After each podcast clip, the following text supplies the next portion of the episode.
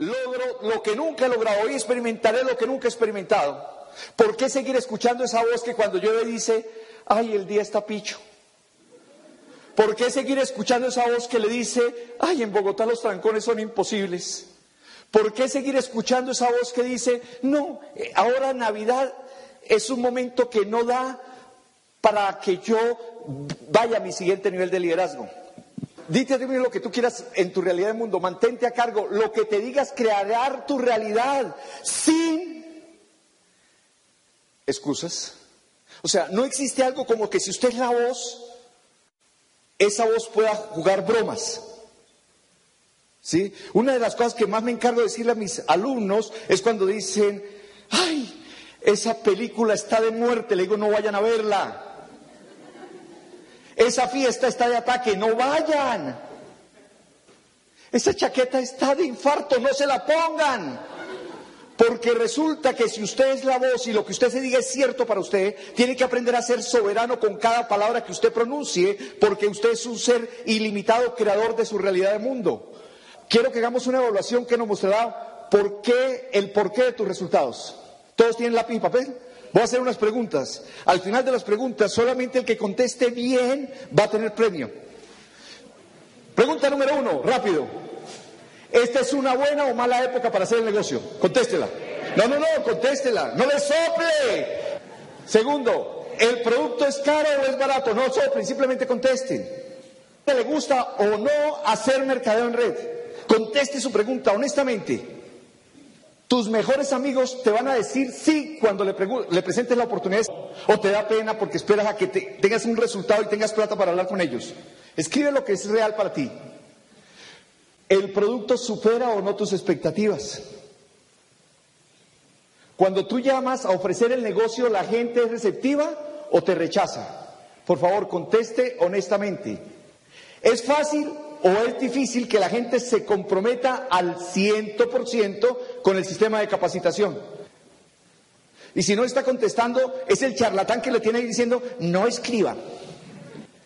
¿Tus socios adquieren sus materiales puntualmente o debes rogarles? Contesta. ¿Es fácil o difícil buscar clientes? ¿Es fácil o es difícil lograr que la gente haga donaciones? ¿Eres la persona adecuada o te falta algo? Y si de pronto te falta algo, lo puedes escribir. ¿Tu línea de auspicio es la mejor o no tiene la actitud correcta tu línea de auspicio y si no fuera por ella estaría en otro nivel? Si Dios me diera la oportunidad de cambiar ese offline. ¿Estamos en la compañía correcta o hay otras mejores? ¿Aquí se gana dinero rápido o lento? Ahora sí vamos con la respuesta. ¿Listo para la respuesta? ¿De cuántas quedaron buenas?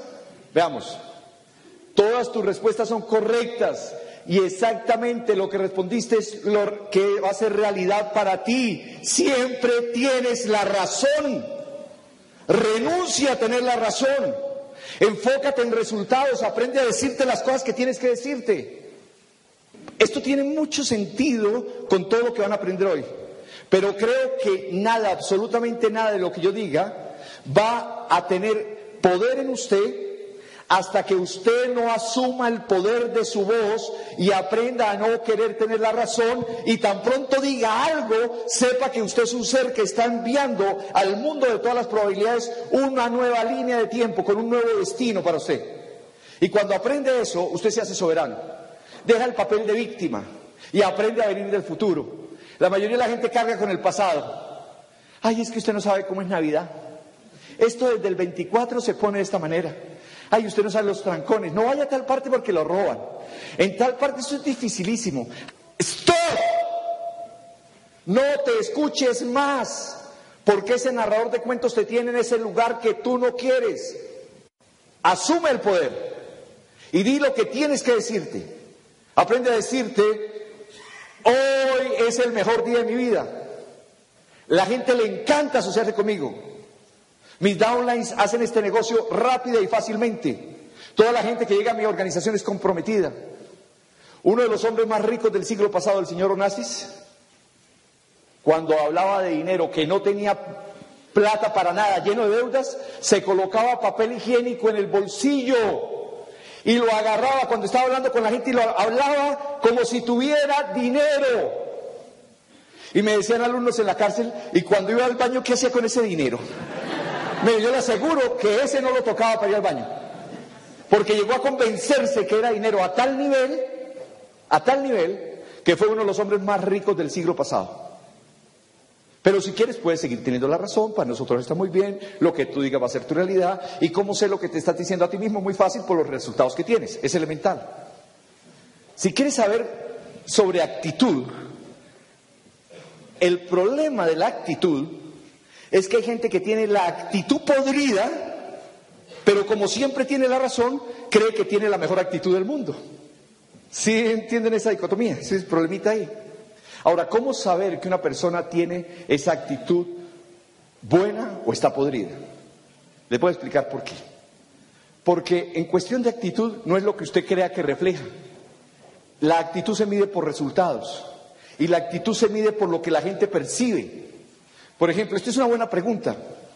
¿Qué significa tu nombre? Cuando dicen Vicky, ¿qué están diciendo? ¿A qué se refieren? Es una persona de palabra, lo que dice lo cumple. ¿Qué dice? ¿Qué significa? Es diferente lo que tú proyectas a lo que tú crees que estás proyectando. Hay un ejercicio que aquí no lo vamos a hacer, que tú escribes, usted dice, ¿qué significa el nombre? Y usted escribe lo que significa, se va a dar cuenta lo que usted quería proyectar es diferente a lo que la gente espera.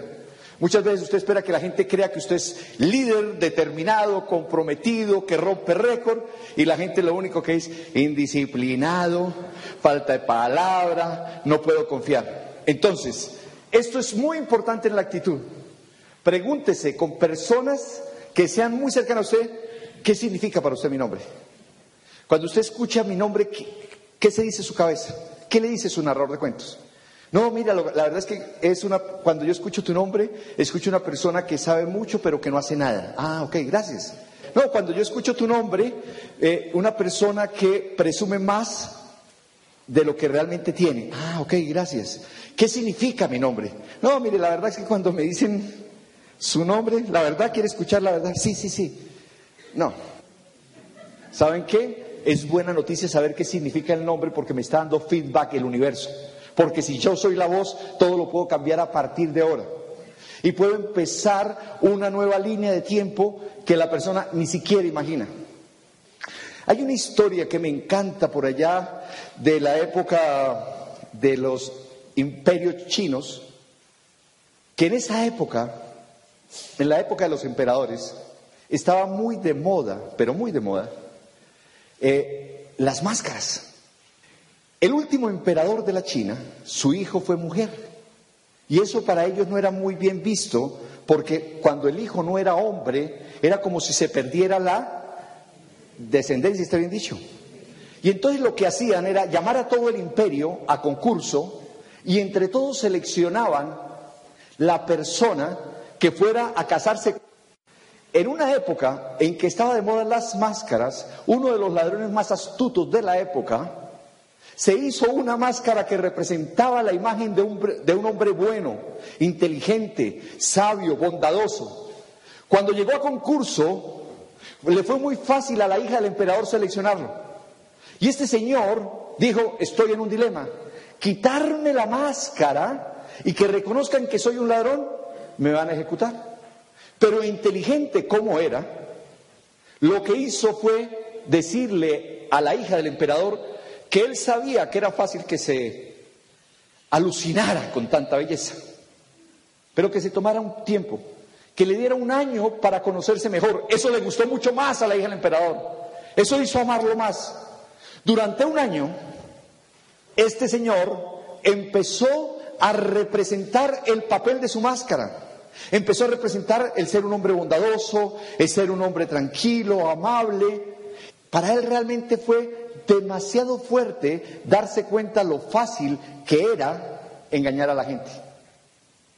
Cuando terminó el año, fue donde la hija del emperador le dijo, mire, yo lo he engañado. Para poder concursar acá me inventé una máscara, pero esa máscara no soy yo. Ella se puso brava, le dijo, ¿por qué me has engañado? Quiero ver qué hay en ese rostro. Y él se quita la máscara y le muestra y ella lo grita. Le dice, ¿por qué? ¿Por qué te hiciste una máscara que representa exactamente tu mismo rostro? Un año actuando como la máscara se convirtió en esa máscara. Pero lo bueno de esa leyenda es que lo mismo nos pasa a nosotros. Aprender a actuar como si lo que queremos nos lleva rápidamente a que nuestras células se transformen y empecemos a traer nuevos resultados. Si vamos a hablar del ser, hacer y tener, pero a esta fórmula le falta algo muy importante, muy, mucho más importante de lo que imaginamos. Antes de ser necesitas saber. Y el saber lo obtienes a través de la información que recibes por tus cinco sentidos, que te dará conocimiento y ese conocimiento se puede convertir en sabiduría, porque la sabiduría es conocimiento aplicado. ¿Aquí hay algún médico?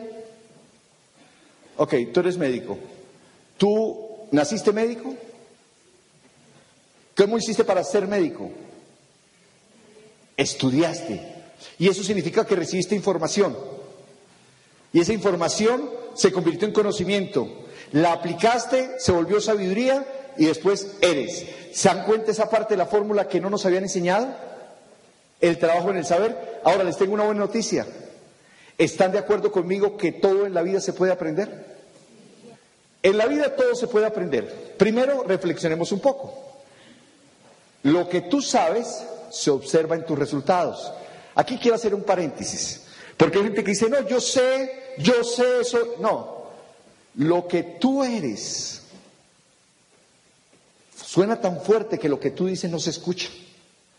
¿Sabes qué tú sabes realmente? Los resultados que tú tienes en la vida. El resto está por aprender. Esas son buenas noticias.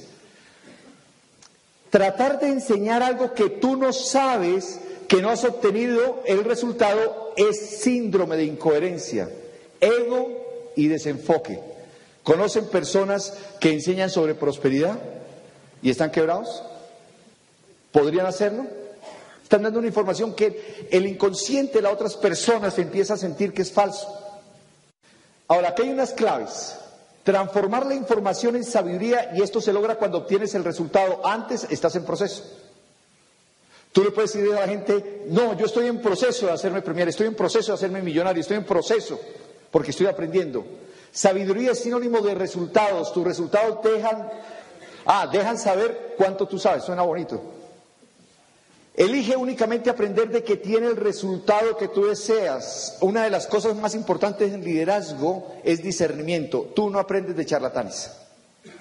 Tú aprendes de quien tiene el resultado. ¿Cuánto sabes del negocio? Es que yo sé cómo llegar a X1 Premier, pero en noviembre fui representante preferido. O sea, no es, olvídense de otra cosa, usted cuánto sabe es el resultado que obtiene. ¿Cuánto sabe del producto? Respuesta, está directamente relacionado con tu capacidad de mover producto fácil y rápidamente.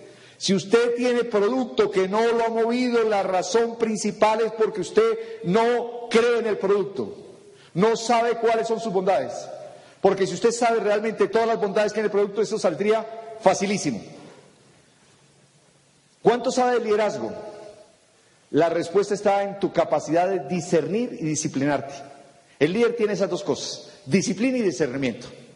El discernimiento es la capacidad de masticar la información y la disciplina la capacidad de ponerla en práctica para convertirla en sabiduría. ¿Cuánto sabes de la parte de la economía de prosperidad? Observa tu cuenta bancaria. De salud, observa tu cuerpo físico. De felicidad, observa qué tanto disfrutas tus días. Sobre Dios, tanto como lo experimentes en tu vida. Todo en esta vida se puede aprender. Ustedes pueden aprender a fracasar o triunfar. Quien no haya leído el libro Fracasar o Triunfar está perdiendo plata. Tiene que comprarlo hoy. Ahora, tú puedes aprender a ser feliz o a estar deprimido. Todo se puede aprender a estar sano o enfermo, a, ser próspero o pobre, a ser exitoso o fracasado, a ser X1 Premier Seller o representante preferido, a estar estoqueado con muchos productos, a que te haga falta producto para tus clientes, a tener amigos o vivir en soledad, a tener espiritualidad práctica o sentirte vacío. Todo se puede aprender. El primer paso es reconocer qué necesitas aprender para obtener resultado. Por ejemplo, ¿qué sabe Aaron Garrity que yo no sé para ser el dueño de su propia empresa de mercado en red o para dirigir una con éxito. ¿Están de acuerdo que si yo tuviese la misma información, el mismo conocimiento, la misma sabiduría, estaría en prosperidad que yo debo aprender para incrementar riqueza? Si no cambio mi información, así esté lleno de buenas intenciones, mis resultados seguirán siendo los mismos. ¿Quieres cambiar tus resultados? Incrementa rápidamente tu saber a través de los cinco sentidos con la información de quien ya tiene ese resultado. El cuento no es si te gusta o no el sistema de capacitación. El cuento es que si alguien te invitó a este negocio y no te, no te deja saber que es necesario, que es vital, para, así como el aire para respirar, para que tú tengas resultados, te engañó. Si alguien te está diciendo que es por entrar tres que te vas a hacer millonario, te mintió. Si alguien cree que porque, que porque tú eres experto en mecatrónica vas a ser exitoso acá, te engañó. Aquí hay que aprender la buena noticia es que aquí solamente aprendemos de quien tiene resultados. Les podría contar historias. Un muchacho con segundo primaria, su mujer con cáncer, quebrado, que había hecho un negocio a base de venta directa y se enfocó en aprender principios de éxito a los dos años libre económicamente. Pero no, no, eso no importa.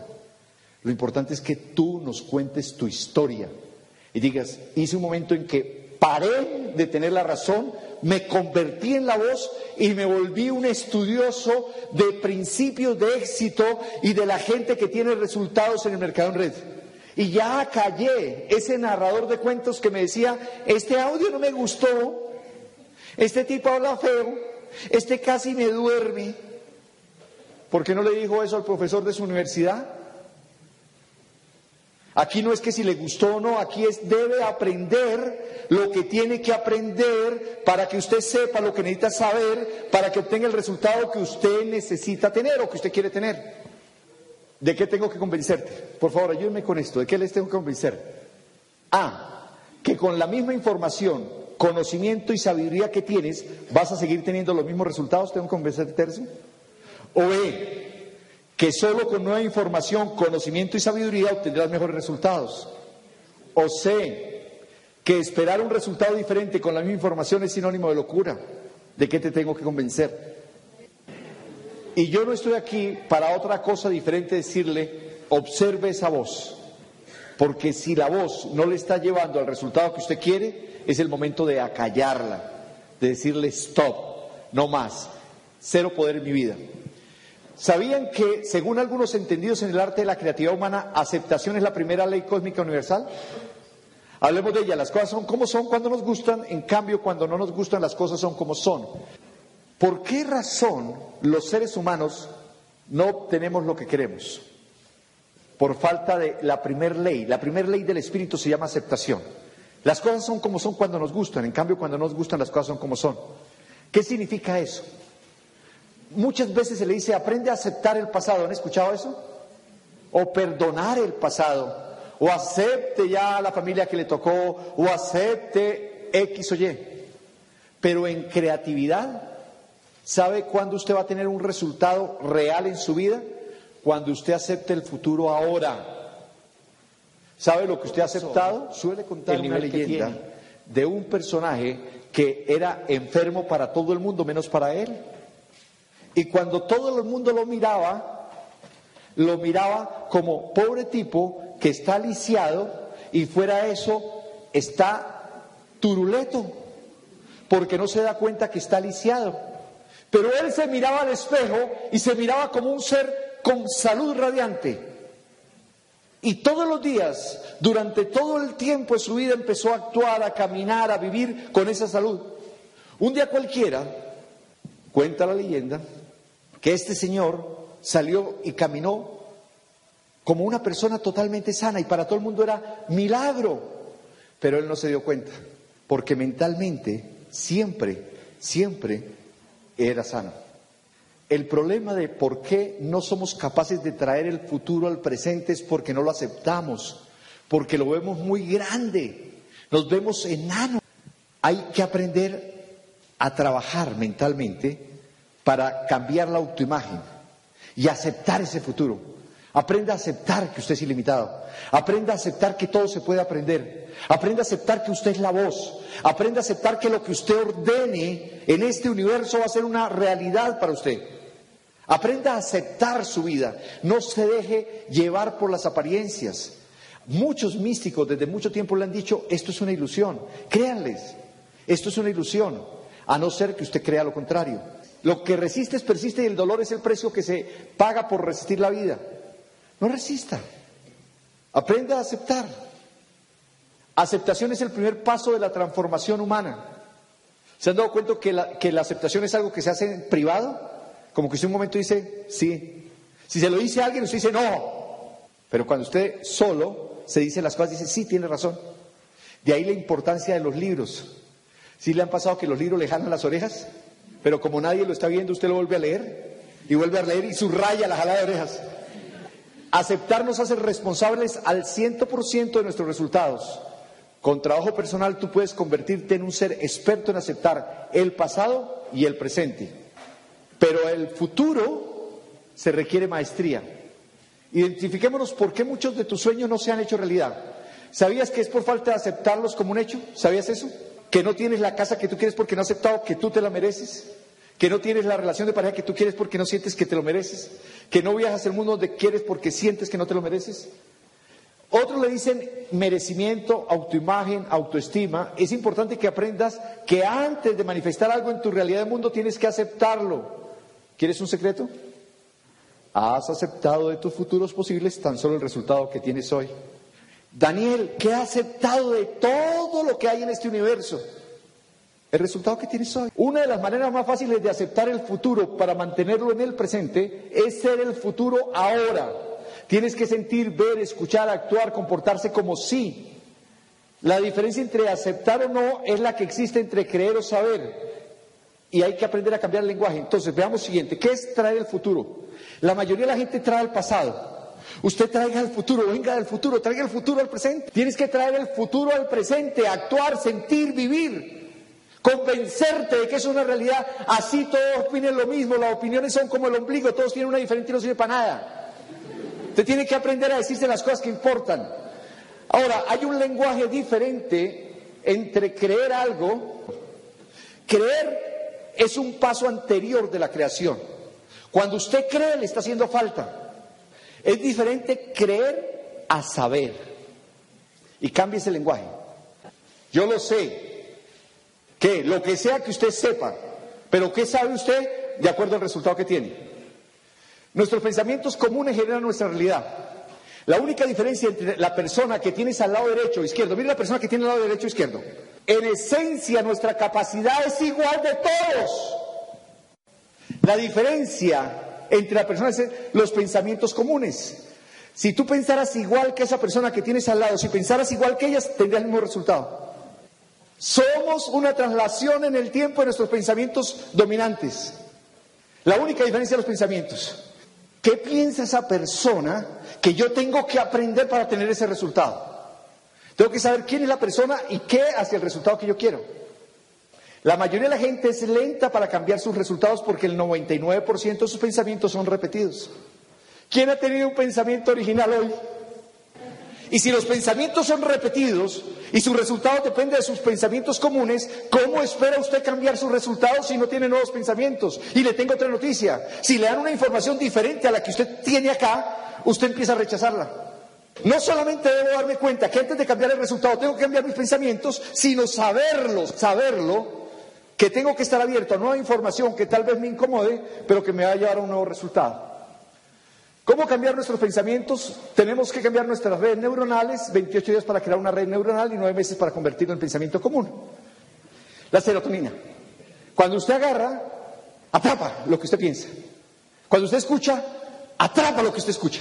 Cuando usted huele, atrapa lo que usted huele. Cuando usted toca, atrapa lo que usted toca. Eso es la, esos son los neurotransmisores. Agarra. Y después hay algo, son como las semillas que crean nuestra realidad. ¿Eso es lo que llamábamos antes información? Sí. Y después existe algo que llama la melatonina. Ya es como la hormona del crecimiento. Es la que se encarga de crecer, pero se lo voy a seguir explicando para niños. Si usted agarra una semilla y la coloca al sol, la semilla se daña. Pero si usted la oculta, esa semilla empieza a germinar algo. Usted tiene que aprender a atrapar sus sentidos y a llevarlos a un nivel más profundo. Ese nivel más profundo se llama pinolina. que es el nivel, tiene que ver con la glándula pineal, no lo voy a explicar acá, pero es un nivel muy profundo de conciencia, donde cuando usted lleva una semilla ahí, los sueños se hacen realidad. Cuando usted es capaz de colocar una semilla ahí, en, en ese lugar, durante 28 días, genera una nueva red neuronal. Esa nueva red neuronal le va a dar nuevos pensamientos comunes. Y esos nuevos pensamientos comunes le dar un nuevo resultado. Cuando usted se acueste y cuando usted se levanta, son los momentos más impactantes en su capacidad de crear. Si usted aprende hoy que usted es el creador de su destino. Si usted cree que es víctima, pues siga como está. Pero si usted es creador, usted renuncia hoy y de por vida a acostarse viendo la novela, las noticias o la doble película de patada triple salto de Bandac. Porque es sagrado, cuando usted se está quedando durmiendo, en ese momento está creando nuevas redes neuronales. Entonces, ¿qué recomienda mi maestro profesor? Dice, cuando usted se acueste, lea. Quédese dormido leyendo que toda esa información se va a convertir en nueva sabiduría en usted. Y cuando se levante, antes de levantarse, antes de ir a orinar, antes de levantarse, los, antes de abrir los ojos, aprenda a crear su día. Aprenda a ver lo que va a suceder en el día. Imagínese el día perfecto cuando se levante y cuando se acueste, repase el día no como sucedió, sino como, le hubiese gustado que sucediera. Pero aquí es importante que sepa que usted puede crear. ¿Por qué 28 días? No tengo ni idea. ¿Por qué una mujer se demora 28 días en generar un nuevo ciclo? ¿Por qué la luna dura 28 días en generar un ciclo de luna? Los cuatro ¿Por qué? No tengo ni idea, pero sé que si usted es capaz de meter un nuevo pensamiento durante 28 días y en nueve meses usted puede generar un cambio de realidad del mundo total, el más lento de los que estamos acá, que nos disciplinemos, en nueve meses podemos tener el resultado que queramos. Si por la noche no comete el error de quedarse pensando en las deudas, porque eso sería un suicidio económico. Si por la noche aprende a traer el futuro al presente, a, pensar todo lo que usted quiere, pensando cómo es su día ideal. ¿Sí me estoy explicando? Cualquier persona. Pero para eso lo mejor que le puedo decir es obtenga nueva información, audios, libros, aprenda cosas y si no le gustan, escúchelo dos veces o léalo dos veces porque significa que hay algo nuevo que usted tiene que aprender siempre y cuando la persona que le está enseñando tiene el resultado que usted quiere. Esto es un tema mucho más largo, para explicar, pero lo único que se me ocurre ahora para decirles es, cualquier persona que está en esta sala en nueve meses puede tener un destino totalmente nuevo. Un amigo mío me dijo que yo podía bajar de peso si empezaba a saltar. Y me compré un saltarín. Y vi que mi hijo no solamente saltaba, sino daba triple salto mortal y caía y feliz. Entonces yo, cuando él no estaba, me subía al trampolín el segundo día empecé a sentir una gotica en el ojo. Me mandé a hacer unos lentes y los devolví al optómetra porque no me gustaron. No veía bien. Me los cambió y no me volvieron a servir. Estamos hablando como 20 días. Y fui y me hizo un examen y me dijo, no, esto debe ser de oftalmólogo. Fui al oftalmólogo y me miró y dijo, se le soltó la retina. Le dije, ¿qué pasó? Dijo, ¿usted no tuvo esto? No. Dijo, fue por el saltarín. Le dije, ah, bueno. Y me dijo, le tengo noticias. A nivel de visión, los oftalmólogos saben que cuando se suelta la retina es una urgencia, emergencia, tienen que operar lo mismo. Yo duré 20 días con la retina suelta. Y me dijo el médico en su profunda sabiduría, Señor, yo le pego la retina, pero que usted vuelva a ver no es problema mío. Eso ya tiene es algo sobrenatural. Las posibilidades que vuelva a recuperar vista son bajas. Inmediatamente la voz, no sé si ustedes saben, pero cuando usted asume el papel de víctima, es rico porque la gente lo consiente. Ay, mire lo que me pasó mío por mi visión 2020 y la forma tan mágica y milagrosa con que me estoy recuperando. Y me repetía y me levantaba el otro día y la semana antepasada fui al oftalmólogo. Para los que no saben, desde el 24 me colocaron estos lentes, antes no veía. Y me hacía el que veía y llegaba a la, oficina porque el ojo izquierdo no veía y el, se me dañó fue el derecho. Entonces estaba bien. Y llegué a la oficina y lo interesante es que yo me reía con todo el mundo y de pronto para alguien quedaba como que no lo saludaba y no era porque me tropezaba yo. Pues fui hace dos semanas donde el oftalmólogo me dijo, no sé, esto es como un milagro. Usted va a recuperar como el 80%, que es lo máximo. Le dije, doctor, gracias por su opinión, voy a recuperar el 100%. ¿Se me estoy explicando?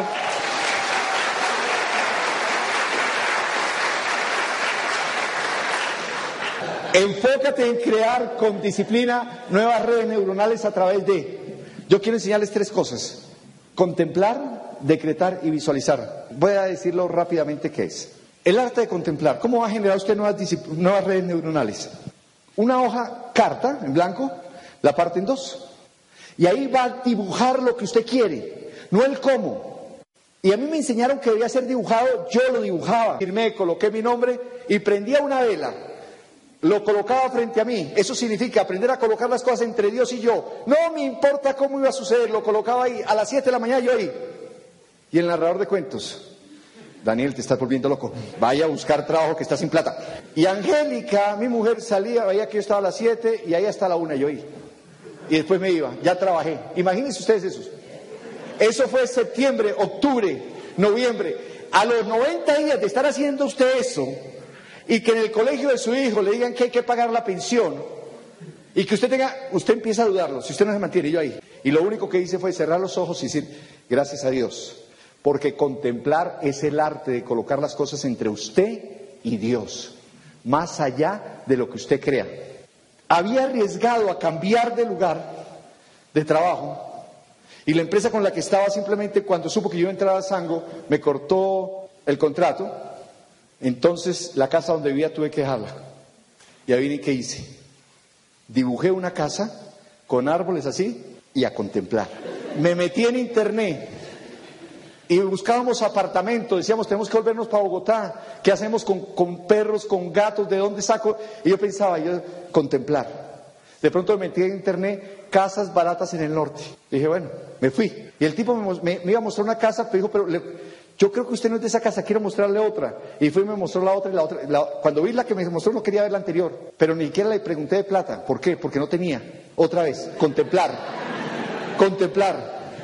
Para hacerles el cuento largo corto, terminé en la mejor casa de ese sector porque una señora que llevaba un año sin saber qué hacer con su casa, que vivía en Estados Unidos, sabía que mi hija estaba casada con un muchacho de la NBA y dijo, ay, usted es la persona, y terminé en esa casa. Entre Dios y usted los límites desaparecen. El arte de contemplar es arte de acallar ese narrador de cuento y dejarle todo a Dios. ¿Sabe por qué no tenía otro resultado? Ya el problema no es de información, les va a pasar lo mismo que me pasa a mí, es de disciplina, que digo, voy a contemplar. Y está Ángel diciendo, ay, está haciendo frío, métete las cobijas. Y entonces cambio mi contemplación. ¿Sí me explico? Este es el problema. Disciplina.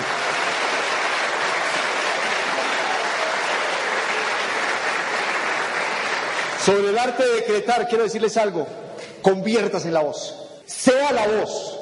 Dígase lo que tenga que decirse y repítaselo. Y repítaselo en voz alta. Y repítaselo cuando se está bañando. Y hay unos momentos que son increíbles de repetirlo, que a mí me lo enseñaron y es cuando usted, antes de levantarse, ahí sí repítalo lentamente, despacio tres veces. Es un mundo, es un número de hipnosis, no les voy a decir, lo voy a explicar, pero, y se lo repite todo el día. Y antes de acostarse lo repite. Y eso es decretar y eso está muy claro en mi libro. Y lo último es visualizar. La gente no sabe visualizar porque piensa que visualizar es visualizar cómo conseguir las cosas. Les tengo noticias. Usted no se preocupe por los cómo. Los cómo no tienen que ver con usted. O aquí hay alguien preocupado por cómo el oxígeno va a la sangre y el hidrógeno. ¿Alguien ahí preocupado? ¿Alguien está preocupado porque salga el sol o no salga el sol? ¿Alguien está preocupado porque se acabe el aire? Porque esta noche la luna diga no, no hay, entonces no va a poder dormir. Preocuparnos es ocuparnos anticipadamente. Es una deuda que adquirimos sin necesidad. Es desconfiar de Dios. No se preocupe. Ocúpese. Enfóquese en el, resultado. Olvídese de los cómo. Ábrase a milagros. Ábrase a esa opción de milagros. Aprenda a sentir el futuro ahora. ¿Cómo se siente? Usted respire y sienta el resultado. Colóquele los cinco sentidos. Escuche, escuche. ¿Cómo la gente le va a decir? Ah, yo sabía que usted sí. Aprenda a saborear. Yo cambié de carro hace poco. Y les voy a contar ese histórico. Hace dos meses, por la misma época de los ojos, me pasó algo interesante. Yo compré un Mazda 6, modelo 2004 hace unos años, fruto del cambio de trabajo. Pero me acuerdo de el Mazda costaba originalmente 72 millones. Cuando me lo entregaron a mí, me lo entregaron como una ganga de 26 millones. Me dio mucha alegría hablar con Francisco cuando él me dijo, yo tuve uno y son buenísimos. Entonces me sentí que había hecho el negocio de mi vida. Empecé a meterle plata al carro y después me, querían dar 24 millones y dije, no lo vendo en ese precio, porque vale 26, yo le he metido plata más el valor sentimental. Y se le dañó la caja al carro. Yo le cambié la caja, que costó como 4 millones, y miré en revista motor y el carro pasó de 24 a 20 millones. Y después se le dañó la parte eléctrica. Y lo último que pasó fue que se le fundió el motor. Y cuando fui a la Mazda me dijeron que el motor era nuevo, tocaba nuevo, porque ese motor no se podía reparar, que era una versión especial y que el motor valía como 19,800. Usted se ríe porque no es su caso. El resultado de la operación que dicen en el ejército es que el carro me dieron, me dieron muchísima plata, que fueron como 6 millones de pesos. Eso fue lo que recuperé. Pero yo en ese momento me convertí en la voz. Yo soy la voz. No tengo ni idea de qué me salvó la vida. No sé si me iba a estrellar, no sé. Gracias por quitarme este carro. Y dije, me voy a comprar un carro. Y entonces con una amiga, no voy a decir el nombre de Irene, le dije, yo voy a comprar, dije, voy a comprarme, y dije, el Fusion. Me dijo ya, uy, qué carrazo. Y me fui a verlo. Y me encontré con otra amiga y le dije, me voy a comprar un Fusion. Me dijo, Daniel, ¿usted con ese carro? ¿Usted un líder? ¿Usted que ha sido mi profesor? ¿Usted que me ha enseñado? Y estaba con el esposo y me sentí el más incoherente y pobre del planeta. Yo a usted lo veo eso en un Mercedes. Yo nunca me había visto en Mercedes. Pero si yo soy la voz, me fui al concesionario, me fui a aprender, me fui a sentarme y olía nuevo y me tomé fotos. Y el tipo hablaba conmigo y yo sé, lo entiendo, él me hablaba y se sentía que tenía el mejor de los compradores, ¿sabe por qué? Porque jamás hablé de precios, no le pedí descuento, nada. ¿Por qué? Porque no tenía plata. ¿Para qué me pongo a hablar de precios? Y estaba ahí hablando, estaba mirando, entonces llegué y empecé a verlo, pero a verlo, a verlo detallado. Yo sabía que estaba grabando, ¿se acuerdan de la serotonina? Que lo que hace neurotransmisión estaba agarrando información, mirándolo, mirándolo. Empecé a tocarlo, a tocarlo, a tocarlo, a tocarlo todos, a tocarlo, a olerlo. El carro, niñas, ¿el olor de carro nuevo es diferente? Algunas dicen que es afrodisíaco, ¿sí?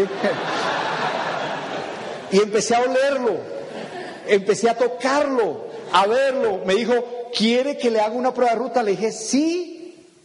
pero quiero prender. Prendió. Y me senté y cuando fue a hacer la prueba de ruta, yo no quería que supiera que era la primera vez en mi vida que me montaba en un Mercedes. Y yo decía, y, yo estaba todo temeroso, que no se me acerquen por ningún lado. Y más porque tampoco que él sabía es que no estaba viendo yo muy bien. Y subí a mi casa que los que han ido a mi casa saben que hay que subir. Y empecé a oler, a ver. Y hoy, les puedo jurar, cuando no estaba ahí, le pasé la lengua así, pero. Y le pasé la lengua varias veces. ¿Y sabe qué hice a partir de ese momento? Todas las noches me sentaba a recordar lo que olía, lo que se sentía, lo que se escuchaba, a ver todo, todo, todo. Y después a contemplarlo. Si usted entraba en mi cuarto, estaba yo. A contemplarlo. Y por, la mañana antes de levantarme, a oler y levantar los ojos y a contemplarlo. De eso hace dos meses. Y las llaves del Mercedes las tiene Patricia. Ahí está. Tengo Mercedes 2015. Depende de lo que se diga su narrador de cuentos. Ah, no, es que Daniel sí, porque es un hombre bello, inteligente, humilde. A él sí. No, yo sé, yo lo entiendo. Porque todo lo que usted se diga es cierto. Mi mensaje es elemental. El niño Dios sí existe, sí existe. Pero usted puede ser un niño genético, que lo único que repite es la historia de su papá y de su mamá. Y desde que nace hasta los siete años copia todo de ellos. De los siete a los treinta y ocho lucha por no parecerse a ellos. Y después de los treinta y ocho termina igual que ellos. Y estando mi mamá en este planeta viva, reunía a todas mis hermanas y les dije, tienen que luchar contra su genética. Y mi mamá se puso brava conmigo y dije, ¿y qué es que cree que le he dado un mal ejemplo a sus hermanas? Mamá santanderiana. No, mamá, yo a usted la amo, estoy agradecido, pero quiero que ellas se liberen de esa genética porque quiero que tengan líneas de tiempo diferentes. Usted no sabe, pero usted está luchando con su genética. Y esa genética le tiene pegado en el resultado que usted tiene hoy. Es más, hay casos en que podemos analizar personas y casi que se quiebran a la edad en que el padre se quebró. Me llamó mi hijo, que es vicepresidente de una compañía, asesora, presidente de empresa, y me dijo, padre, poco cree lo que yo, o poco creía, ahora cada vez cree más lo que yo le enseño. Le dije que, dijo, tuve un problema de genética. Le dije, ¿cómo así? Dijo, sí, no te creía, pero es cierto. Acabo de renunciar al trabajo donde estaba. Le dije, ¿por qué? Dijo, por genética. Le dije, ¿por qué? Dijo, me puse a rumbear con... Le dije, cambie esa genética, le dije. Cambie esa genética. Cámbiela. Y parece que fuera chiste, y lo digo tranquilamente. Usted obsérvese. Usted observe, observe a sus padres no para juzgarlos, no para criticarlos. Ámenlos, porque fueron los mejores padres del mundo. Fueron lo mejor que ellos supieron hacer. Pero usted tiene que trabajar con la genética. ¿Sabe qué me di cuenta de mi peso? que cuando iba a mi casa, que siempre iba por Navidad porque se reúne mi mamá, mi papá, que ya no están en este planeta, y 11 hermanos, una que tampoco está en este planeta, y nos reuníamos todos. En mi casa sinónimo de cariño se llama comida. Y yo llegaba a la casa y comía, y todos con sobrepeso. Iba donde otra hermana, ay hermanito, llegó de Colombia y coma. Y llegaba donde otro y coma. Y llegaba yo tres tallas más a Bogotá. ¿Lo hacían por mala gente? No, expresando su amor. Hoy tenemos un chat familiar y ¿sabe lo que muestran? las ayacas, lo que están haciendo. Y esta mañana el desayuno, que se reunieron a desayunar. Pero con esa genética hay que trabajar, porque es lo que venimos a transformar. Y quiero decirles una cosa, si usted trasciende la genética y deja de ser la hija del hombre, puede sabiamente convertirse en la hija de Dios o en el hijo de Dios. Aquel ser ilimitado que puede tener el futuro posible, el que quiera, que aprende a aceptar la vida como un lugar para generar experiencia, que no quiere el resultado. El resultado no importa, el resultado va a llegar. Quiere la experiencia que le da el resultado. Y puede decirse, hoy experimentaré lo que nunca he experimentado. Hoy haré todo aquello que me haga ilimitado. Y aprende a colocarse usted más allá de las religiones. Yo no sigo ninguna religión. Respeto a todos los que siguen su religión. Lo respeto. Pero puede saber que en la vida usted y el Señor Dios de su ser, Dios, el Dios en que usted crea, entre usted y Dios, los límites desaparecen y aprende a confiar. ¿Y sabe las cosas que yo he aprendido a crear entre Dios y yo? He aprendido a contemplar, he aprendido a decretar y he aprendido a visualizar. Y mi misión es disciplinarme para hacer eso, que Dios se encarga del resto. Así que, bienvenidos al futuro ahora. Manténganse soberanos. Díganse a sí mismos que pueden ser lo que quieran ser, pueden tener lo que quieran tener, pueden llegar donde quieran llegar. Tienen que aprender que los límites no existen, son autoimpuestos que ya basta de la genética, que vamos a renunciar a seguir repitiendo el pasado y con soberanía. Si esta noche usted decidió empezar una disciplina y simplemente se dijo alguna mentira para no hacerlo, dice, renuncio a esa genética que me tiene atrapada este hábito. Y si mañana usted se prometió levantarse temprano para empezar sus disciplinas y simplemente se va a decir la misma mentira de que mañana empiezo o que está lloviendo, diga, renuncio a esa genética porque a partir de ese momento voy a manifestar mi divinidad voy a manifestar ese ser ilimitado que soy. Voy realmente a dar testimonio de que la vida vale la pena cuando soy capaz de crear días nuevos, cuando tengo la maestría de ser el creador de mi vida y el responsable de mis resultados.